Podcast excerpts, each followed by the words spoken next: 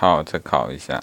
建设厅做出了暂扣某公司安全生产许可证的决定以前，应当为其组织听证，这个说法对吗？